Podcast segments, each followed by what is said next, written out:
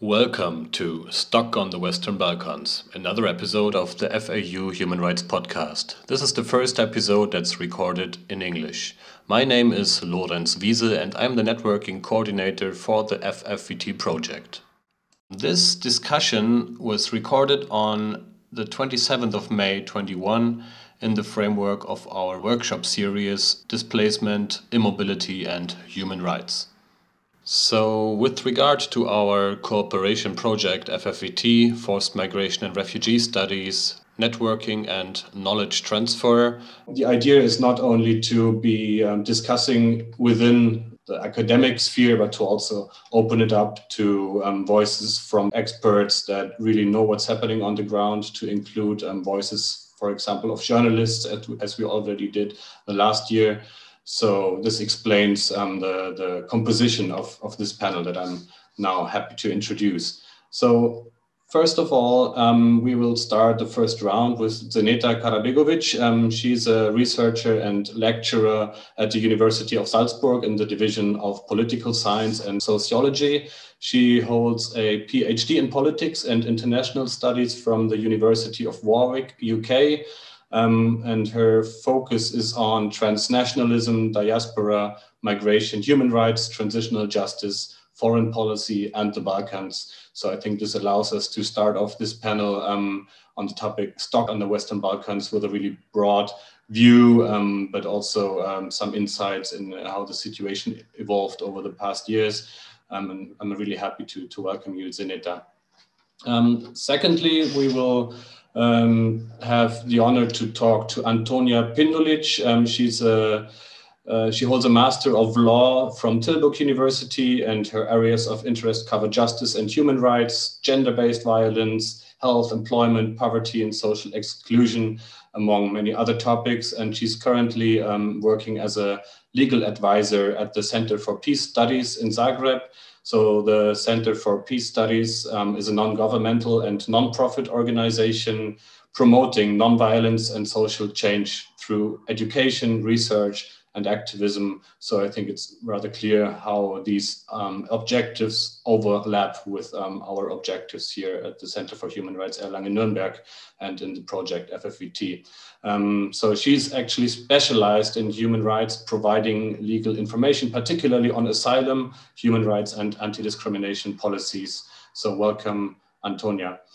Um, thirdly, we will have the honor to talk to Elvir Ibrahimi.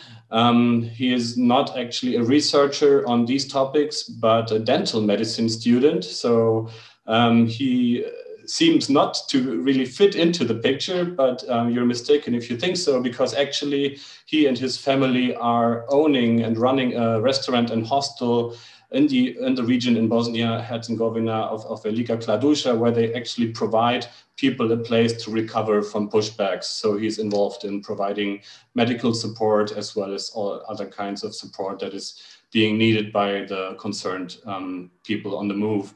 And he will um, provide some first-hand information on the situation on the ground. Um, if I'm not mistaken, you said that the games are starting again at the moment, that you're really busy. So we're really um, thrilled to listen um, from your perspective as well. Um, and if I'm not mistaken, you're also the first contact point for some international supporters who try to engage in the region. Maybe you can also um, tell us a bit more about that. And last but not least, um, Nikola Kovacevic is a human rights lawyer. He is associated with the Union University in Belgrade, Serbia, as well as the Belgrade Center for Human Rights. Um, he's the author of several reports, including the AIDA report on the situation in Serbia. So AIDA, if you don't know it, is the Asylum Information Database. Um, he has also written a report on documenting, documenting abuse and collective expulsions of refugees and migrants. So welcome, Nikola. Without um, further ado, I would like to introduce again the topic of this panel. So um, as you know, it's taking place in the frame of our workshop, Displacement, Immobility and Human Rights. Um, so why do we talk about immobility? Did it already uh, start way before the Corona pandemic?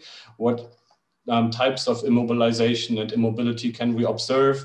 Um, who are the actors who are um, having an impact in this field? What are the impacts on uh, migrants and refugees um, who are often living in uh, precarious situations at the EU external border, here in particular on the Western Balkans. Um, what is uh, actually the, the deal uh, with these pushbacks that we hear more and more about? Um, have they actually become a structural part of um, the European Union's border policy, um, as well as other um, questions that we would like to tackle today. Um, asking uh, to what extent has the COVID pandemic also been used to legitimize harsh practices and policies, um, and to what extent is especially irregular migration being perceived as a health risk in addition to a security risk as it has been framed already before the pandemic and to what extent um, are the measures taken by governments uh, and um, their apparatuses being viewed as legitimate by the populations um, as they first um, of all try to protect their own citizens and not the non-citizens waiting for, for protection and trying to, to enter the territories. So um, with this panel, basically we tried to zoom into the situation on the Western Balkans, especially in, in Bosnia and Serbia, um, and try to take stock of the situation of the displaced people um, who are currently living under difficult situations on the Western Balkans. Um, we will start, as I said, uh, with you, Zeneta. Maybe you can um, provide us with some first overview um, related to the yeah, so-called externalization strategies, the buffer zoning that we can observe, um, but also yeah, the experiences of uh, Bosnians and other populations themselves having been migrants um, not too long ago themselves and knowing what it means to be displaced um, over to you, Zeneta. Thank you. Um, thank you for inviting me to be part of this panel. And um, I really look forward to um, having the discussion later on today. So I will today try to sort of touch on some of the themes about being stuck in the Western Balkans. It's always a little bit strange to begin these panels as the first speaker when you don't know everyone on the panel. Um, but I hope that we'll be sort of um, providing some complementary perspectives. And it sounds from Lorenz's introduction that that will be the case. Um, so I, I, really look forward to, to the um, rest of the panelists' uh, comments as well. Um, and then as somebody who, who grew up as a refugee and who's lived as a migrant, I continue to live as a migrant um, today. and for most of my life, these topics obviously also have a certain personal significance and resonance for me. So um, that's my sort of outing at the beginning of, of the panel. Um, but in my role as researcher today, I'll be sharing um, some thoughts on topics I've started to engage with more recently, moving a bit past um, what I've focused in the past on diaspora politics towards focusing more on this intersection of migration and international organizations the work that happens above and below the state, right, in collaboration with states, um, these transnational challenges that go beyond thinking of the world in state centered perspectives. And obviously, in terms of migration, that's a lot to tackle and encompasses quite a lot um, in terms of the dynamic nature of mobility and immobility that were touched on in the introduction. Um, and in policy discussions, this term of migration management arises, right? And it's this effort um, uh, by states or efforts really by states and intergovernmental organizations like the IOM or Frontex to control both documented and undocumented and forced migration through you know, a variety of immigration and border control policies. Um, and here, obviously, there's really difficult and, and, challenging aspects also linking securitization and migration right um, migration is managed you know, quote unquote, through walls, think Donald Trump, or the militarization of borders, maritime interception. We've seen this over the last um, years in, in Europe, development initiatives, detention, deportation, or return policies. And on the same side, there's a domestic coin, right, um, concerning immigration policies, ultimately supporting all of these transnational governance structures that incorporate different migration processes, both with states, among states, and between states. Um, so, in other words, it's questions about how states perceive themselves within larger migration frameworks um, as immigration or immigration states, both, right, interchangeably. Um, and of course, the role of human rights that we've touched on a little bit, and I think we'll continue to do so in the, in the remaining, um, with the remaining panelists, play an important role here as well. And I think we do see this with increased development in terms of the global compacts on migration, etc. Um, but what I I'll take the time today to touch briefly on several, you know, as German speakers will know, Baustellen, right, construction sites um, that are particularly relevant for Bosnia and Herzegovina specifically, but also for other states in the Western Balkans. Um, potentially, maybe offer some ideas to become unstuck, right? Um, and so in terms for me it's really much more to you know to also think about how these really interesting debates have come about and how these countries in the Western Balkans consider themselves, you know, beyond just emigration states, right? And to think about this in, in broader perspectives. Um, in terms of the migration crisis we see playing out in Bosnia and Herzegovina today, there's a certain um, element of engagement that I think can be supplemented more through, through more work and cooperation, not just on border management, but also on questions of human rights and education. Um, Bosnia and Herzegovina as a weak and post-war state, right, struggles as a, you know, primarily as a result of fragmentation on the local level, which obviously reflects local politicians' disagreements in terms of foreign policy and related actions on the state level um, and on the local level, right, unless they see clear incentives for their own gain. Um, and I won't go into too much of this at this point, but I do think there's there's an aspect of local politics that we need to consider, and we can sort of maybe go into it in the discussion. Um, today, the country, and more specifically also um, the region in the northwest of the country bordering with Croatia, so the Una Sana canton, serves as a kind of waiting room for the majority of the migrants in the country. Um, it's been on the route for migrants attempting to cross into the EU for years, um, especially as traditional paths along what was called the Balkan route um, have been closed. And the situation re- primarily reflects the EU's failure to provide adequate migration policies for citizens of third countries, especially when considering the sort of migrants' desired destination countries, right? Um, and this has, you know, in turn fueled illegal migration routes such as the one um, in Bosnia and Herzegovina. And the potential here for you know humanitarian crises due to cold, inadequate sleeping arrangements was very much acute in the wintertime over the last couple of years. Um, and I think will continue now as COVID is slowly receding and warmer weather is approaching. There'll be we will continue to see an, a rise in irregular migration, and that's sort of also been touched on in the introduction. Um, we see this already with an increase of families in the border region, uh, families leaving migrant accommodation centers to be closer to the border to maximize um, their chances of crossing into Croatia. And what um, was, I think, already mentioned, you know, the game. This is quite literally called the game, um, and attempted multiple times by by migrants who continue to be pushed back. You know, and you hear reports of dozens of times, you know, 50, 60 times, as, as I've heard multiple stories. Um, and so, connected to this attempt providing even migrant education in, in around Bihać um, has, has led to mixed results as migrant children may not attend regularly if their families attempt to cross the border collectively, or unaccompanied underage migrants, much like in Lesbos, who are not necessarily guaranteed protection in migrant accommodation centers, some not even indicating their age, right? Um, and, and, you know, being very especially vulnerable as a result, including also to other migrants who might pose as their parents um, or to physical and sexual abuse. And um, to date, there hasn't been any sort of considerate uh, coordinated transfer of these individuals out of Bosnia and Herzegovina that at least I know of.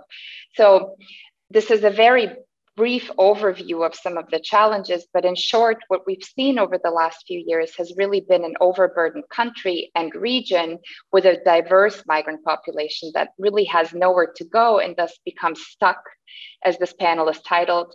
And um, as a result represents a migration management failure at multiple levels and between different actors. And here, while the IOM and the EU have stepped in to some degree to help finance migrant camps and provide support, it's really very much a band-aid solution, right? In a country that is you know, economically already depressed and lacking in resources in terms of this migration management that I introduced earlier, with migrants continuing to arrive. And here, you know, you see this in, in, in multiple ways in terms of mi- migrant registration and reception. Even that is, you know, one of the most challenging aspects of the ongoing migration crisis. Even in the case of migrant deaths, it's difficult to follow through with procedures there, including repatriation in, in part due to inadequate documentation. And the reality of the situation is that the EU in particular uses Bosnia and Herzegovina as this place for border externalization, right? Incentivizing collaboration in part with financial support that I've already mentioned, eh, you know, waving the external carrot of potential EU membership for the ability to continue border externalization practices in the country. Um, and meanwhile, the Bosnian authorities, you know, to, to you know, look at the other coin, um, Bosnian authorities are unable to coordinate their own response adequately, remaining sort of stuck passing the proverbial ball of responsibility between different levels and agencies, inspiring, in my opinion, very little confidence, right? Um, and so here there's multiple disconnects in place, capital versus periphery, right? Bihać, this is the northwestern part of Bosnia, not Sarajevo, between national level government ministries, between local and state levels, cantons and entities, not to mention mention, you know, individual politicians who exacerbate ethno-national tensions, and the role of civil society organizations and local activists who are doing important work, you know, cannot be under underestimated here. But it's also, I think, important to mention that they're unable to do much more than they're already doing. Right? They're stretched with resources and time. And here, I think, is where it's important to also think about perspective change that, that I think is imminent for Bosnia and Herzegovina and the region in terms of becoming a little bit more proactive uh, in terms of migration overall. Um, I won't speak too much um, you know, about this, you know, what people have called the mass exodus ongoing from the country today, largely labor migration, right? Increasingly highly skilled individuals and small families who want a better future for themselves and are sort of demonstrating their desire for progress and a better perspective by leaving Bosnia and Herzegovina, joining the EU by literally moving to it. And these are, um, as I mentioned, largely labor migration. But the different narrative that I mentioned a minute ago is connected more to this proactive engagement and considerations of the state beyond simply just, you know, saying we have issues in terms of brain drain, right? Inclusive, including you know, increasing efforts at engaging these diaspora populations that I've mentioned, both historical and more recent diaspora populations, um, that we've so slowly started seeing in the region, but could, could see more of. Um, it includes also improving circular migration policies in collaboration with the EU, as well as between, you know, EU and non-EU states. Um, including those states from which some of the current migrants are traveling, right? Creating legal pathways for migration disincentivizes illegal pathways, right? And can also ultimately mitigate brain drain if we're thinking about the Western Balkans region in, in particular. Um, and I think with the increase of remote work opportunities in light of COVID, um, there is great potential for fostering remote work opportunities as well. And, you know, call me naive, but I sort of do try to uh, to think about this in, in, in, terms of opportunities as well. To go back to the migrants that are stuck um, today, it's evident, obviously, not all will succeed in arriving in the EU. I think it, that hasn't been really said enough. And I think we've seen sort of an increased focus on return agreements um, being made in Bosnia and Herzegovina between countries like Pakistan. But there's, you know, what other options are available, right? Living in limbo uh, in the woods on the border of Bosnia and Croatia, right? escalates security concerns and isn't viable or sustainable for greater numbers over time.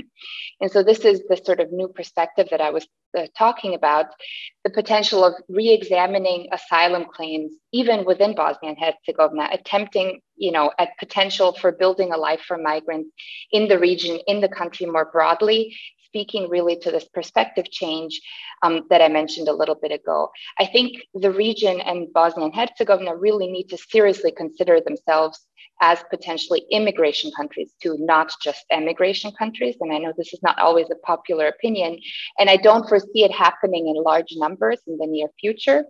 But I do think that considering how such processes could work better, combined with similar considerations about, you know, diaspora integration, perhaps in tandem, has great potential for the country and its outlook on European integration more broadly. Um, on a final note, I think there's importance to make this appeal for cooperation between academia and policymakers, political elites, and international organizations, um, which is why workshops like today are really, I think, helpful. When it comes both to collecting better and more sustained data on migration and migration uh, governance, uh, to inform policies, to protect vulnerable populations, but also to ultimately enable safer and more sustainable migration for those who want to migrate better conditions for those who have already migrated, and sustainable options for those who might want to return, um, including obviously diaspora populations when we're thinking about the region. Um, I think I'm approaching the end of my time if I haven't maybe even gone over my limit. So I'll stop talking here and, and thank you for having me and um, give us the opportunity to hear the other panelists speak. Thanks. Thank you so much, Zeneta, for this yeah, really dense uh, overview of the status quo um, and some of the historical path and some outlook already. Um, I want to ask you, Antonia, about your work in Zagreb. Um, how has it changed? What, what do you observe since the outbreak of the pandemic as we're standing at this yeah, crucial point in, in time, so to say, which can be as Zeneta already mentioned, optimistically a window of opportunity for some people, but maybe also a crucial point for for um, people on the move to maybe not always the best. So what's what's your take? What's your uh, experience? Um, what's the work that you've been doing um, for the last year? Uh, so hi, hello, and thank you for inviting me. Uh, I'm very happy to speak uh, with uh, colleagues here.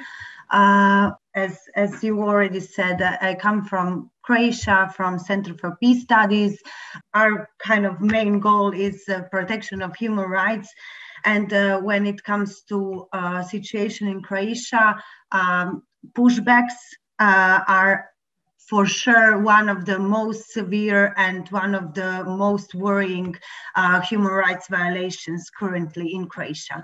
Uh, so uh, I'm kind of, um, I will try to give a short, brief overview of uh, what's going on from this side of the border uh, and at this border between Croatia and Bosnia Herzegovina and Croatia and Serbia uh, in the context, obviously, of uh, refugees and other migrants uh, and their rights. So what is going on are the pushbacks, uh, which uh, are illegal practice for about five years now in Croatia. Uh, so uh, pushbacks as illegal expulsions from the territory of Croatia to neighboring countries well, predominantly to Bosnia and Herzegovina and to Serbia, uh, have been carried out very violently in last five years. We are witnessing now human rights violations in a sense of pushbacks because pushbacks in themselves uh, are actually uh, violations of a whole list of human rights. Uh, but not only that, it's uh, also uh, like disastrous situation when it comes to rule of law in Croatia uh, in this sense because all of this is obviously carried out outside of any prescribed procedures outside of any legal framework actually and uh, uh, this uh, violates not only the right to seek asylum in croatia but also the right to be free from torture uh, yeah, your, your question regarding the COVID-19 pandemic that uh, we are all living in and which started in the beginning of uh, 2020. Uh, for um, us that are not uh, refugees and, uh, and other migrants now in this situation in, the, in Bosnia and Herzegovina and in Serbia, uh, it was horrific to have our borders closed, uh, to have uh, our, our uh, movement limited, not to be able to see our loved ones. Uh, but for refugees and other migrants in Bosnia and Herzegovina and in Serbia and in other countries outside the EU as well, uh, this has been a reality for more than five, five years now. Uh, and this is no, uh, in that context, nothing has really changed. Within 2020, we have witnessed that uh, not only that pushbacks have continued to be carried out, but uh, that the methods with which they are carried out are increasingly violent uh, and uh, amount amount to torture. Uh, so in a sense, like they're they're in a waiting room, like uh, like Janetta said, like lock, locked in this limbo of human rights violations, waiting for something to happen and uh, for uh, for them to be able to to access international protection or to find better life inside the EU. Um, and these uh, violent methods that amount to torture that uh, have been like monitored and reported on uh, for years now uh, include arbitrary detention, humili humiliating and inhumane treatment, beatings, electroshocks, taking all possessions, including clothes and shoes, stamping. Uh, it's like also like we've um, witnessed that uh, and we've reported on uh, on some cases of rape as well. Uh, so it's just it's it's very shocking to see what actually happens at the external borders of the EU uh, and it's important also to state that uh, pushbacks are not only carried out uh, within this like border uh, border area, not only with Bosnia and Herzegovina, also with Serbia, but uh, that they are carried out also from the depths of the territory of Croatia, but also from the other EU countries inside uh, in the internal borders of the EU. So we have chain pushbacks from Austria, from Italy, through Slovenia, Croatia, and then outside of the EU. Um, and uh, also in 2019, uh, we had uh, three testimonies of police officers uh, that uh, shared that uh, obviously shared that testimonies that uh, they are being given uh, illegal orders to carry out pushbacks uh, and the uh, how they are uh, carried out is actually complementary to thousands of uh, testimonies of refugees and other migrants. So uh, this clearly indicates that this is a systematic practice uh, and a systematic practice that was never actually uh, effectively investigated. in last four years, only Center for Peace Studies has filed nine criminal complaints regarding uh, the pushbacks from Croatia, uh, and we haven't seen one effective investigation in all of that. Um, so obviously that is worrying, and this indicates that uh, the level of um, of uh, rule of law is actually quite uh, devastatingly low. Uh, also, what uh, what is important to state that in this uh, in this situation where we have uh, severe human rights violations at our borders, the European Commission actually gave a green light for Croatia to join Schengen zone. actually, saying that although there are some challenges regarding the human rights violations that uh, Croatia is doing uh, their best to stop this, which obviously isn't the case. Uh, and uh, obviously uh, we don't even have the independent border violent uh, border monitoring mechanism that would investigate this, kind of cases or monitor what's going on at our borders. Um, so I would like to close with a question on where is the EU in all of this? Uh, like what is, the, is it complicit with all this silence uh, and lack of investigations uh, in, the, uh, in the human rights violations at the external borders of the EU? Um, and also what is very important, uh, so this situation is ongoing and uh, activists and NGOs from the field has, have been calling for the um, adequate reform of uh, common European asylum system for years now. And, uh, and the proposal of the new asylum and migration pact actually does not offer uh, any kind of like sustainable way of dealing with this dealing with humanitarian crisis that we are witnessing, uh, but only deepens the problems that we already have.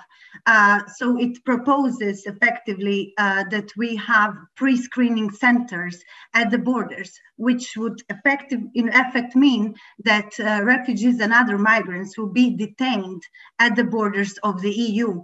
Uh, and their uh, freedom of movement will be uh, limited, not only to grown-ups, but also to children aged from 12, uh, 12 to 18 uh, traveling with their uh, families. so also there's a huge enforcement of the of the externalization of the asylum system of the EU within the new pact of migration. So not even that issue is being uh, effectively and sustainably uh, targeted. Uh, so it's uh, it's very difficult to say where all of this is going and when this limbo of human rights violations is going to end. Thank you very much, Antonia, um, also for providing this picture of, of, of the situation as you witness it on a daily basis and how it has changed not only due to the pandemic, but actually some years before, actually after the so-called long summer of migration, when the German perspective at least was that this is not to be repeated again when the formal corridor of the so-called Balkan route was closed. And um, since that, I guess, as, as you pointed out um, precisely, we have to talk about complicity of, of German government, of the EU um, in, in this situation at the external borders. Um, I would rather um, not zoom out more for the moment, but zoom in instead again, zooming in on the situation on the other side of the border. Um, as Antonia uh, mentioned, there's um, plenty of, of reports on pushbacks happening on the daily basis in all of the region and actually also of chain refoulement, uh, chain pushbacks, uh, whatever you want to call it. Um, with Elvir Ibrahimi, we have an expert on the situation here with us today. Um, thank you again for, for joining us. Um, and I would really um, like to, to invite you to share some of your insights of your work. Like, since when have you been engaged? What's your take of this, how the situation evolved over the last years? Um, also, you shared in, in advance um, some criticism over humanitarian work in the region, especially in uh, Velika Kladuša, Bosnia. So um, maybe you can give us a short overview of what you're struggling with and what's your take on the situation where you're based. Thank you. Uh, hello, everyone. I'm Elvir. I'm living in Velika Kladuša, dental medicine student and, uh, and third generation of refugees here of migrants in Velika Kladuša. Velika Kladuša is the center of pushback in whole Bosnia because it's easiest to access with the roads and have a lot of mountain roads and no river. So it's easiest to push back people. Even people don't have to go to the game through this city. They, but basically they are, if they are pushed back, the most are pushed back in this area but why this area? Because if I ask them why this area, because they look in the maps and because the telephone is their priority thing. In the maps closest to Europe was this city, and everyone, absolutely everyone, come in this area. And then definitely they changed to Bihać, move around the Western Bosnia, but this 2018 was majorly impact.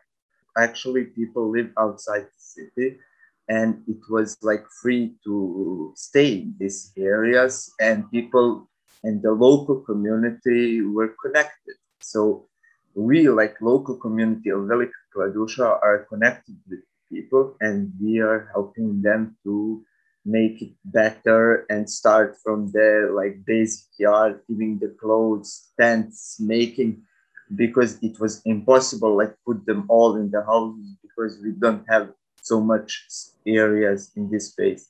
Now, like three years later, we have like this uh, closed camps with private security staff that people don't know.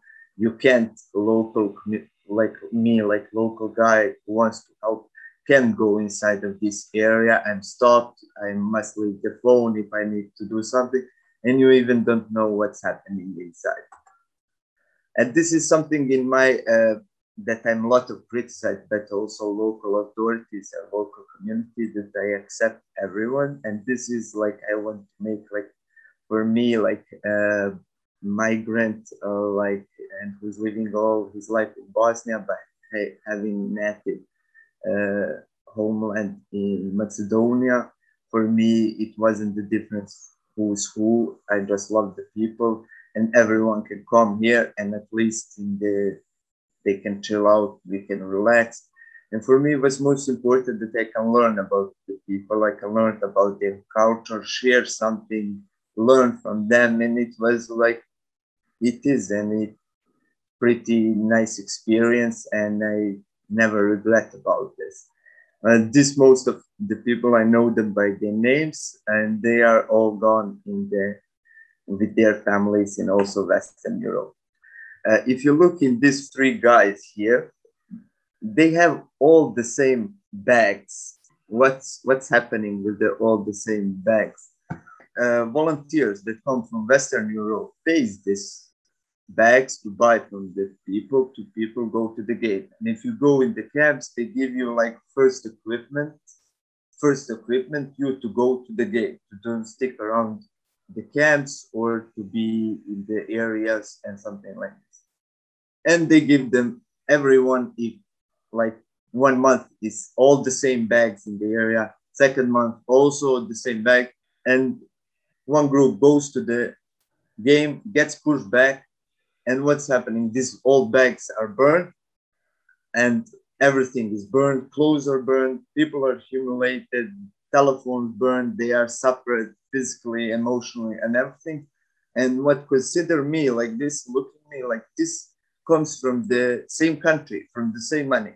Like the European police also pays the European government or police, whatever you can use to call them, pays the pays the border in Croatia to push them back, but also pays to give them the bags to move around.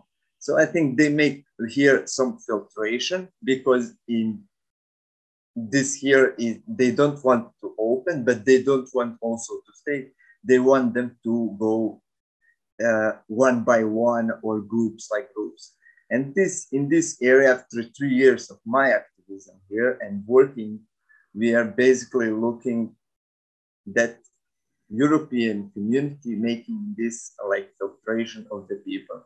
They don't want them all like before, like we don't want them 10,000 today, we want them 10 today. And it goes always like this. And you're always, the same money that comes to help the people also comes from the same offices that helps the people to get pushback. Uh, in the bright side, what I'm doing, I don't like to speak about what's happening with the border because I speak already three years from now and giving a lot of interviews and a lot of things, but nothing, absolutely nothing has changed. Uh, for the bright side, uh, I'm doing uh, and more like helping the people. I'm dentist, so I'm trying to make them smile, to make them better, uh, to change their prevention of oral health, and to uh, more like phys- speaking with them, sharing with them experience, and to try to be happy about. And also, I have one criticism about the Western newspapers that speak about this area. Uh, most uh, journalists that comes in this area are like 72 hours stick here. You have less than 5% of people who are staying actually one month and doing some research of what's, what is actually happening here. And when they come, like 72 hours, they come like to me to speak about me or some local guy. And to, uh, but the most information they get is about volunteers. Uh, what's happening with volunteers? Volunteers are like uh, also close society. They have some agreements what they do. They because of they afraid of local authorities. They don't want to stick with the local people they're doing some secret basic work like mm, doing at night hiding all the time and uh, I don't think that everything in this is true because they don't have valuable information. If you get the information from one side that's in the area and hiding and nothing helping people, uh, you're not speaking with the local community who's here from the beginning. That's like different approach. That happened also with the Camp Lipa that was burned out, and uh, who burned they and they say like uh, the journalists say migrants uh, uh, burned the camp, but it was like uh, for us local community, we never thought about that. I'm also helping these volunteers, even I a lot of criticize them. I have hotel, hostel, and I'm providing them white cards to free move in areas in Velika Kladuša and Bihać, even when I don't approve 100% what they are doing, I also think they are doing some good work and uh, they need people need them. Uh, I have lots to say, but I'm limited time. But I want to let somebody else to say that you can ask me any questions that you want to ask. Yeah, thank you very much for also bringing this kind of a personal note to our discussion. Um, that it's not always just about um, being being uh, mutilated, but also having some smiling faces, some hope um, of making it in the game this time. And I think also from a broader perspective, it's interesting to point out that what the EU is basically doing is filtering out, as you said, um, the migrants, um, trying to reduce the numbers um, that are coming in per day. Um, and as, as we know, there's still a slim chance of, of making it uh, over the border, which is yeah, which is, I guess, the, the reason for hope still for many. Um, Nikola, last but not least, I want to open up the discussion for a perspective a little bit out of the, the, the situation at the Croatian Bosnian border. Um, can you let us know a little bit about your work in Serbia and also some, some broader cross border um, issues that you came across to enrich the discussion? And now over to you, Nikola. So once again, thank you, uh, Lorenz, for this introduction. So uh, today I prepared a very short presentation that uh, might also give us a brief history of the situation of immobility that we are facing in the Western Balkans. Because as we all know, uh, before the refugee crisis in 2015, which started in March 2015, uh, we lived peacefully, as my colleague Rusha from the Hungarian Helsinki Committee said, and uh, the number of people uh, transiting through the Western Balkans towards the European Union uh, was measured in several thousand people per year. Uh, but then the refugee crisis arrived. Uh, people who were in Turkey, Lebanon, and Jordan decided to move towards the European Union, towards the countries uh, that have more effective asylum uh, systems. And it was a pure geography that they decided to go through. Greece, then Macedonia, Bulgaria, Serbia, Croatia, Bosnia, and so on and so forth. And from March 2015 to March 2016, more than 600,000 persons in need of international protection was registered in Serbia, which basically means that we can safely assume that at least 1 million, 1.1 or 2 million people actually transited through our country because not all of them decided to go to the official reception centers to give their fingerprints and to undergo any other form of identification. Uh, and in 2015, what we had, uh, and in, in, in, the context of the topic that we have today is immobility, an average length of stay in Serbia was between 24 hours and a week. So it all depended on the arrangements, on uh, even without smugglers, uh, on getting the bus, getting the train to go directly to Budapest or to go directly uh, to Zagreb and then Vienna. Uh, but uh, in September 2015, the first thing that I think is very important to uh, outline at the beginning is that we have a very sharp shift uh, when it comes to border policies and Hungary. So even though nobody could imagine that after the Second World War we would have like the barbed wire fence in the very center of Europe, yes, Hungary did it, and we got the barbed wire fence towards Serbia. We had riots. We uh, Hungarian government established Röszke and Tompa detention centers. Uh, and this is for the first time that people in need of international protection, but other categories of migrants, uh, had started to feel uh, obstacles and to face obstacles uh, on their journey to the Western, Northern uh, Europe, European Union in general. So at that time, in September 2015, uh, the entire chain of events occurred after the barbed wire fence. So apart from Röszke and Tompa detention centers, in order for people to move to Hungary, they were forced to apply for the list that was uh, created jointly by Serbian Commissariat for Refugees, by Hungarian Border Police, and also by people who were considered to be something like representatives of different groups of refugees and migrants. So, for example, one person would speak on behalf of Afghanis, the other one on behalf of Syrians, and so on and so forth. So, there was a list which implied that, for example, every day, 30 people were allowed to enter on the official gates and were detained in Röszke and Tompa. But as the time was passing by, the number of people who were on the list was increasing, but the number of people who was allowed to enter on a daily and then weekly basis was getting lower and lower.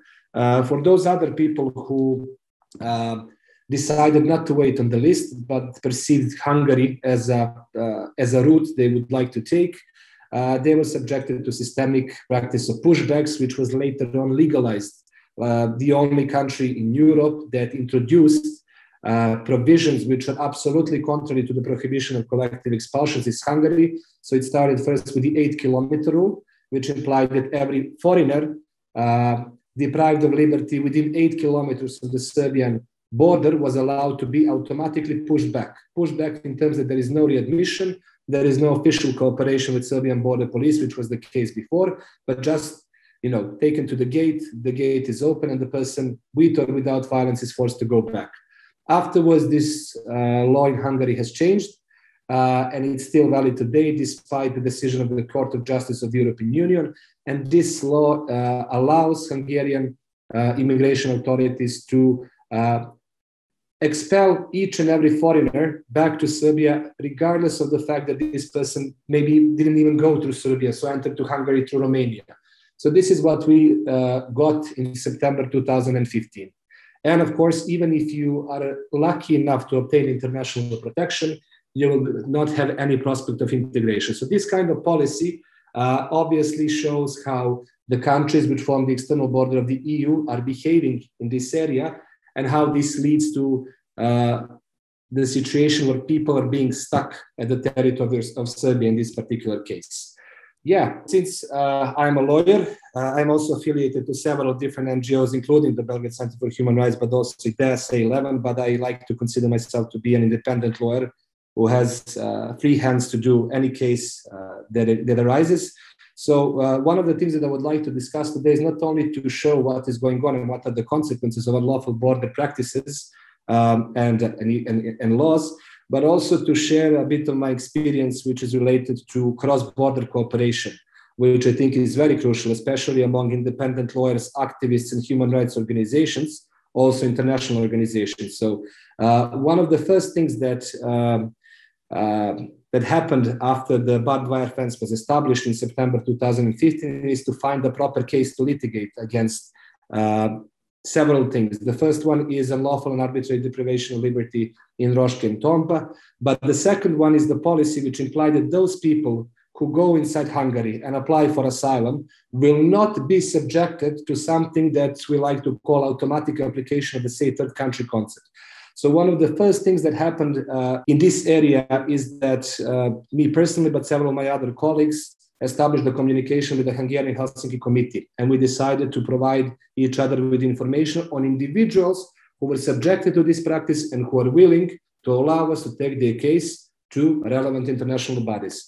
So the first people who were subjected to the practice of um, automatic application of the safe third country concept were Ilyas and Ahmed, two Bangladeshi migrants uh, who were sent back to Serbia under the presumption that Serbia is a safe third country. In 2017, the, the Chamber of the European Court of Human Rights has found violation on um, of Article 5, uh, saying that their uh, stay in transit zone, Röszke, I think, was unlawful and arbitrary. But also it found uh, way more uh, important violation, which uh, uh, was the violation of Article 13 read in conjunction with Article 3, which implied the automatic application of the safe third country concept in relation to Serbia amounts to the violation of the principle of non-refoulement. And this is the first legal victory, which uh, I have to say um, prevented Hungary to use the legal avenues to consider Serbia automatically as a safe country, especially because Serbia has so many difficulties to establish a fair and effective asylum procedure. So Ilyas and Ahmed was the first international case in March 2017, uh, which show that cross-border cooperation and individual legal representation, apart from the reporting, advocacy, and everything else, which is important, can uh, make Hungary to at least be internationally held responsible. There was another case of three Syrian men. These, these three cases are still pending, and they relate also to people who are, without any doubt, prima facie refugees who were subjected to this automatic application of the safe third country concept and whose cases are still pending against Hungary. But after uh, the Ilyas and Ahmed Grand Chamber case that happened in November 2019, I think that these three cases will seal uh, the provisions of Hungarian law, which stipulate that Serbia is considered as a safe third country automatically. So this is one of the examples, like how we did the cases that I sit in the car, I drove to the northern borders, I met Ilyas and Ahmed, we did an interview at one of the gas stations and provided this data to amazing Hungarian Helsinki lawyers. So after September 2016, and like in the coming months, uh, the, the, the, influx, the, the movement of people shifted from Hungary towards the border with Croatia. So at the beginning, there were not so many obstacles in terms that people were allowed to board the trains to go to Zagreb and to continue further on towards the European Union. But as the time was passing by, and Antonia mentioned this very precisely, especially since 2017, the problem that did not exist before in terms of this access to territory for, for those for example, irregularly cross the border, they were allowed to enter Croatian territory. They were allowed to submit asylum application. They were allowed to continue their journey forwards. But after uh, March 2016 and the EU-Turkey deal, um, unfortunately, the practice alongside the entire Western Balkan route and including the countries that form the external borders of the EU significantly changed. And it was not only Hungary now, but it was all other states who are forming, as I already mentioned, the external borders of the EU. So the change of rules, the notion of this, uh, uh, of the way that refugees are calling their attempts to cross the border is the game. Uh, access to territory is systematically denied. And uh, from 24 hours to one week, refugees, asylum seekers, and other categories of migrants have started to uh, stay in Serbia for a couple of weeks, couple of months, maybe even more when I started working in this field, when I started representing asylum seekers in asylum procedure in Serbia, to hear about the pushback was like something very exclusive. And especially if you have some kind of evidence in that.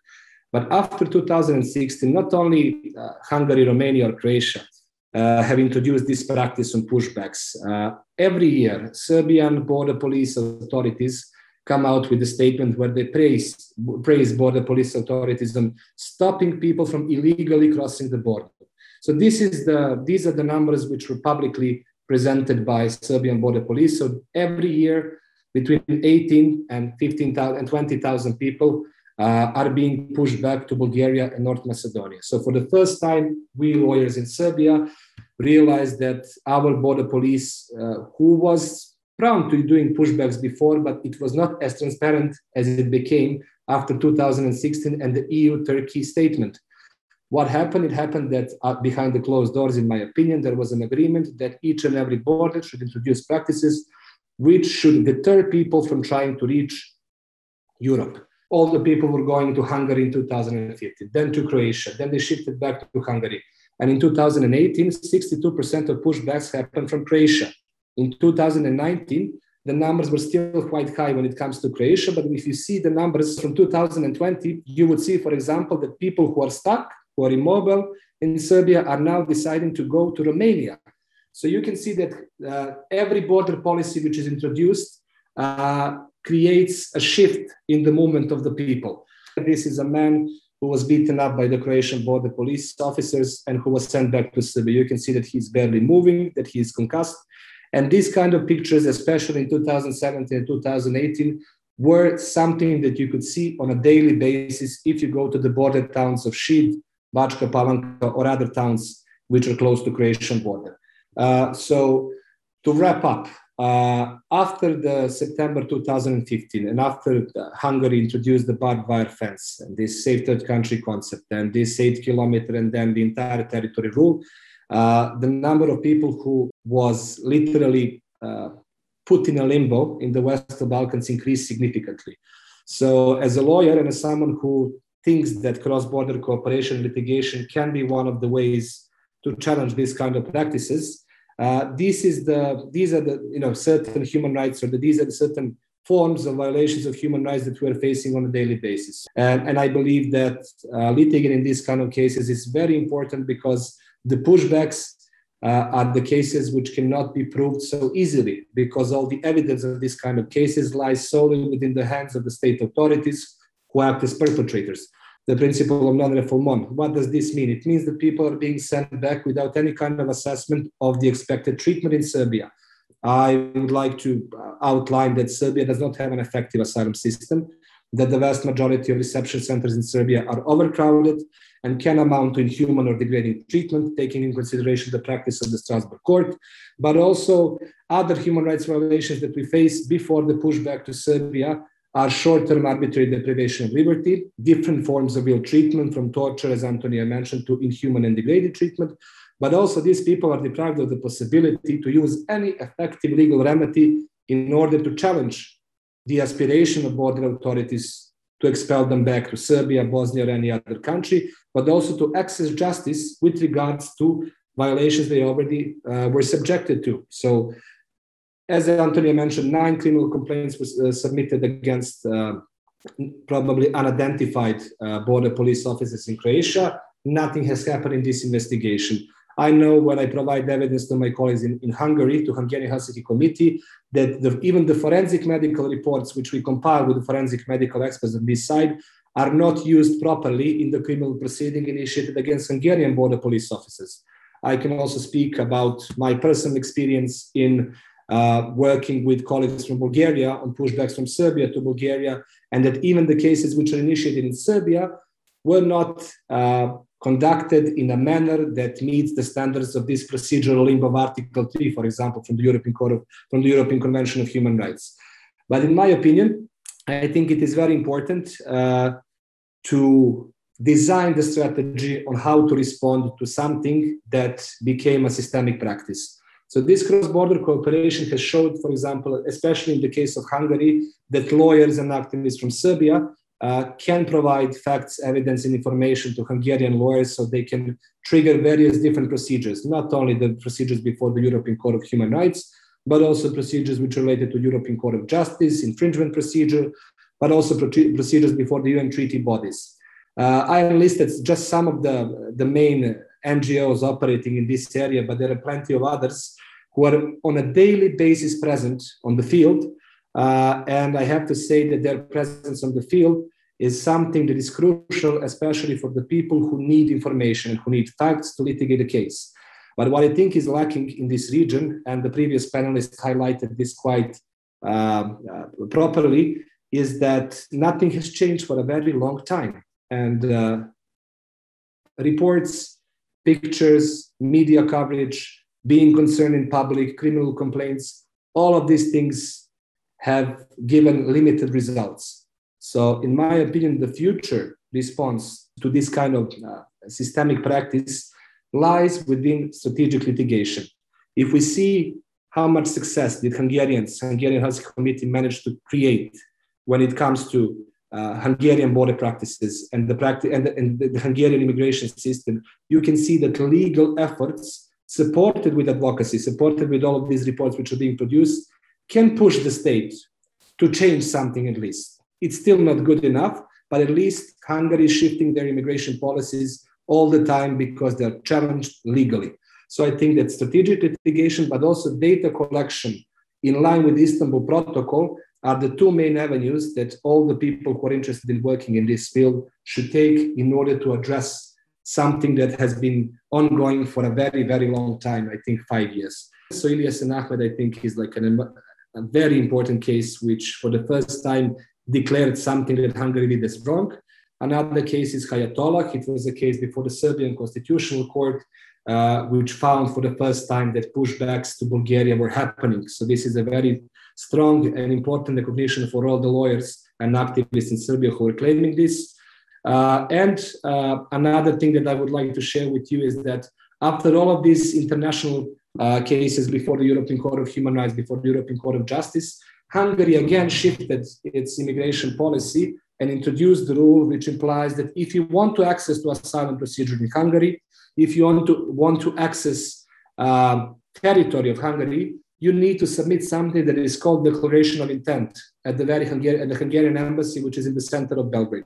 So one of the things that we are, that I personally, but some of, some of my colleagues as well are doing here in Serbia is that we are assisting people to fill in the declaration of intent and to provide the lawyers in Hungary with people who are willing to challenge this completely ridiculous, unlawful, completely contrary to all the standards of international human rights or international refugee law practice. But you have to provide assistance on this side. So I think that solidarity networking that was provided also to this event. I thank you once again for allowing me to speak here is very important because only if we work together from different perspectives and different fields, we can try, at least try to address some of the systemic issues which are supported by state mechanisms. So yeah, I'll stop here. Thank you very much, Nikola, for, for educating us also again on the, on the history of the setup of the European border regime as it changed over the past five years.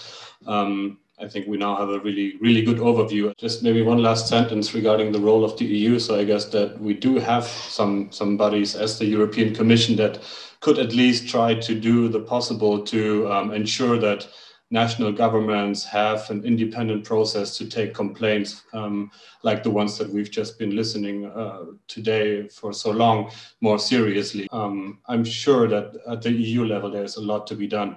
And this is also where our next panel in the framework of this um, networking workshop series is going to focus on it's the role of um, the European Parliament's scrutiny group on Frontex. So I'm sure that you have uh, heard about the allegations against Frontex. We have been touching upon them today. We will be talking uh, in more detail about these allegations and what has really been found to be the case. And for now, um, yeah, I want to say thanks to all of you uh, for, for taking the time, for preparing the slides and all the evidence. Um, thank you for your um, insights. It was really, really fascinating and, and helpful to get the whole picture together. Thank you so much.